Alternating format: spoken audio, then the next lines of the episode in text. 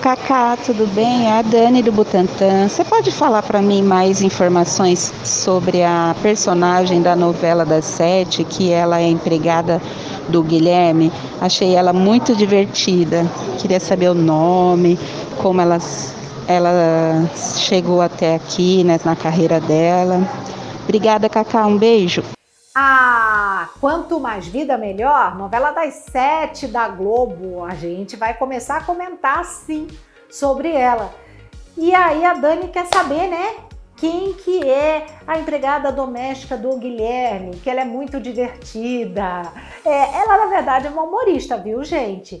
E ela veio do porta, da Porta dos Fundos, sabe? É aquele grupo lá que faz um trabalho legal pelo YouTube. O Fábio Porchat saiu de lá. Um monte de gente, né? Então, o nome dela é Evelyn Castro. Ela é muito boa mesmo e é divertidíssima todas as vezes as participações dela na novela são ótimas, porque um fala assim, é porque você não, né? Às vezes o Guilherme fala pro filho dele lá, pro Tigrão, é, porque agora você vai estudar, né? Espero que você não dê trabalho. Aí ela olha, ah, tipo, tá bom, não vai dar trabalho. Ela debocha da cara dos patrões. É sensacional, é muito bom mesmo. E a deusa, que é o nome dela na novela, ela arrasta uma asa aí para o motorista também do Guilherme. Muito bom, é muito bom, é, é, é divertida. Essa novela é muito divertida.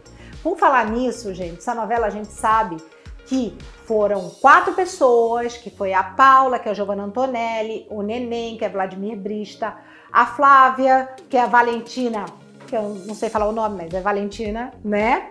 E também Matheus Solano Guilherme. Eles sofreram acidente de avião juntos. E aí eles receberam mais é, uma chance de viver. Só que tem um que só vai ter um ano de vida, que vai morrer daqui a um ano.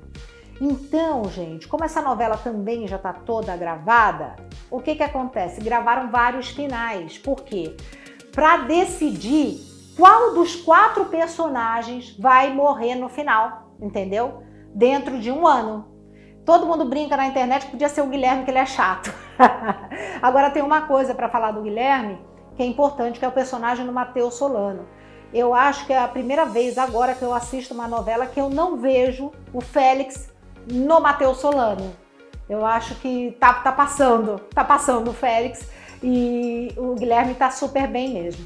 Mas vamos lá, gente, o que, que vai acontecer? A Carmen, né, que é ali, digamos, né, tá sempre ali na jugular da Paula, ela vai lançar um produto dela masculino, tal, e quem vai estar tá lá, né, foi convidado e tudo, é o neném.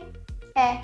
E o neném, gente, simplesmente já tá, né, acontecendo isso, o neném vai encontrar com a Rose. Sim, a verdadeira paixão da vida dele.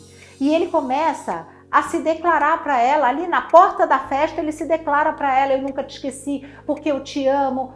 E a Rose fica assim meio apavorada, sabe? Isso porque ela não para de pensar no neném, né? Vamos combinar. Também, vamos combinar.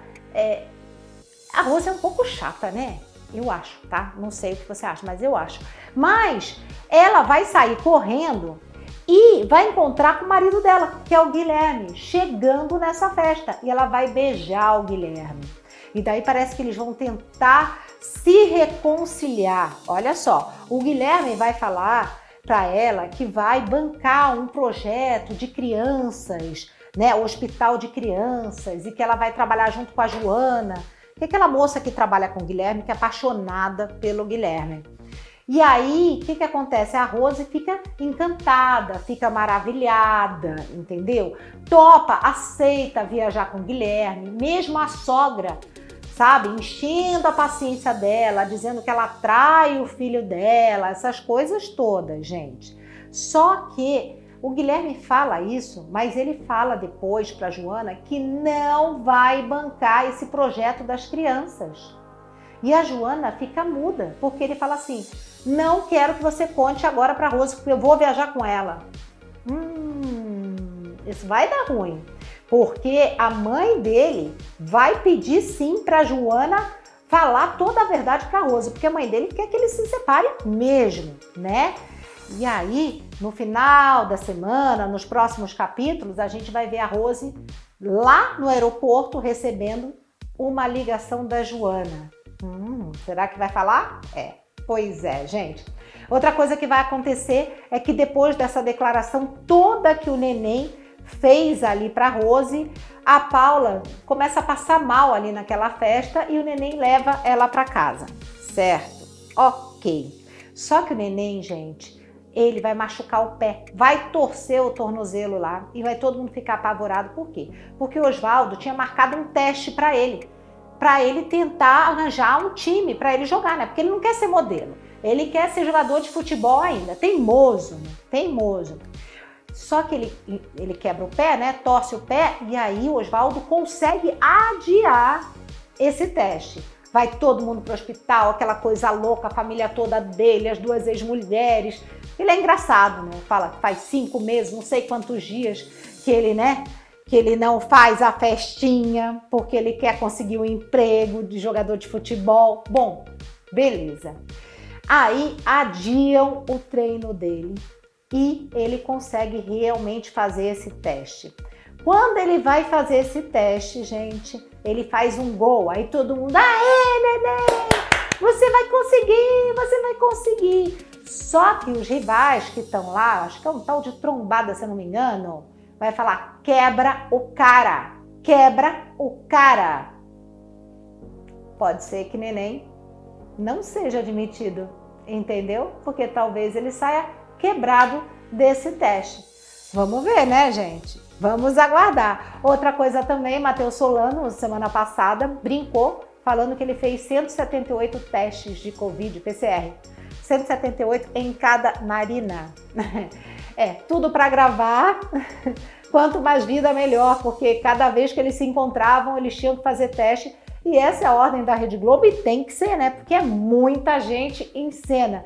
Ele falou que ele já estava até se acostumando, já estava achando tudo legalzinho assim. Quanto mais vida, melhor. Eu tô gostando dessa novela. E você? Tá gostando também? Gente, um beijo e até mais.